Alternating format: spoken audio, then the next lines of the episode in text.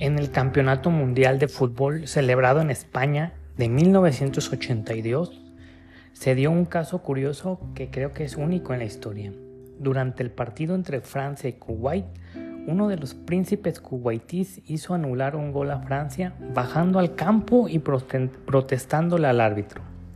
Era la primera vez que Kuwait estaba en un campeonato mundial y querían llegar lo más lejos posible.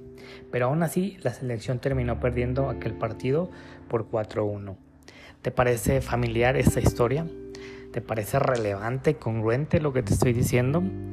Y es que a veces creemos que tenemos la potestad, la autoridad o nos creemos más que los demás para imponer nuestra, nuestra mm, ideología, nuestra creencia y a veces evitamos ver la realidad porque el ego se apodera de nosotros.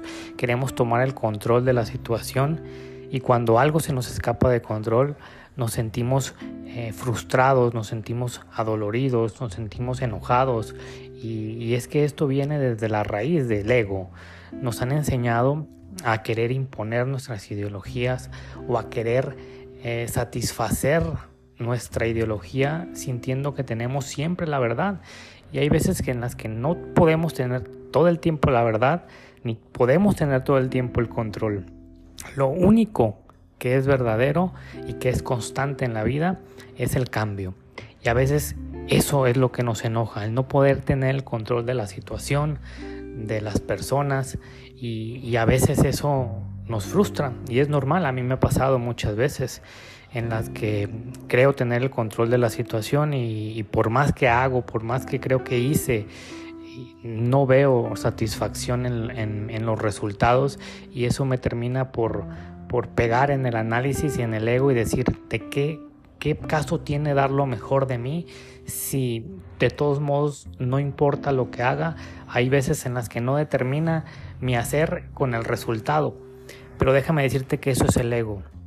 El ego quiere siempre tener la razón, quiere siempre ganar y quiere siempre imponer a los demás. Cuando tú empiezas a ver las cosas con amor, con esperanza, con compromiso, empiezas a ver la situación con otros ojos, con otra interpretación y te empiezas a preguntar, a ver, ¿de verdad esto que estamos peleando es relevante para nuestra relación?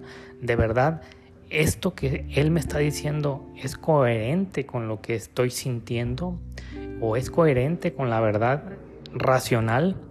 Y es que a veces creemos que nadie nos tiene por qué decir nada y creemos tener siempre la verdad y, y ahí está nuestro error, creer que somos imponerables, impolutos y eso es lo que nos duele en la vida, el no poder ser el todo perfectos, pero es ahí donde radica la belleza de Dios, en que aún en la imperfección Él se perfecciona y en lo vulnerable Él se toma más fuerte y se torna de cosas maravillosas para nuestro bienestar. Yo quiero invitarte este día a que dejes el ego a un lado, a que trabajes con él, porque no es cuestión de un día, es cuestión de constancia, de trabajar con él, de observarlo, cómo te manipula, cómo te te instruye, cómo te hace pensar de determinada forma. Y a veces el ego puede ser pasivo en forma de orgullo, puede ser activo en forma de enojo, de ira, de impulsividad, pero sigue siendo el ego. Quiero invitarte a que dejes de pensar que tienes tú la razón, que tú tienes el poder absoluto para dominar a los demás y empieces a ver las cosas con amor, que no somos nadie, que no somos nadie, que no podemos dominar a los demás, que no tenemos ese poder. Ellos son seres autónomos y aceptar que tienen decisiones propias y eso es el amor, aceptar la libertad del otro aunque se equivoque. Y mira que eso duele, pero es lo mejor, aceptar que aunque se pueda equivocar, tú siempre vas a estar ahí para consolar, para amar, para respetar y para sobre todo entender.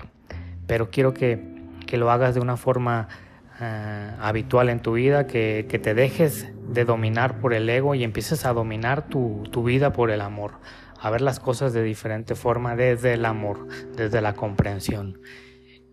Muchas gracias hermano por dedicarme estos 5 o 6 minutos de tu valioso tiempo. Ya sabes que sin ti esto no es posible. Te invito a que compartas esta palabra, que le pueda ayudar a muchas personas en su vida que estén pasando por el, dominio del ego y a salvar relaciones, a salvar, eh, a salvar trabajos, a salvar vidas. De verdad te lo invito.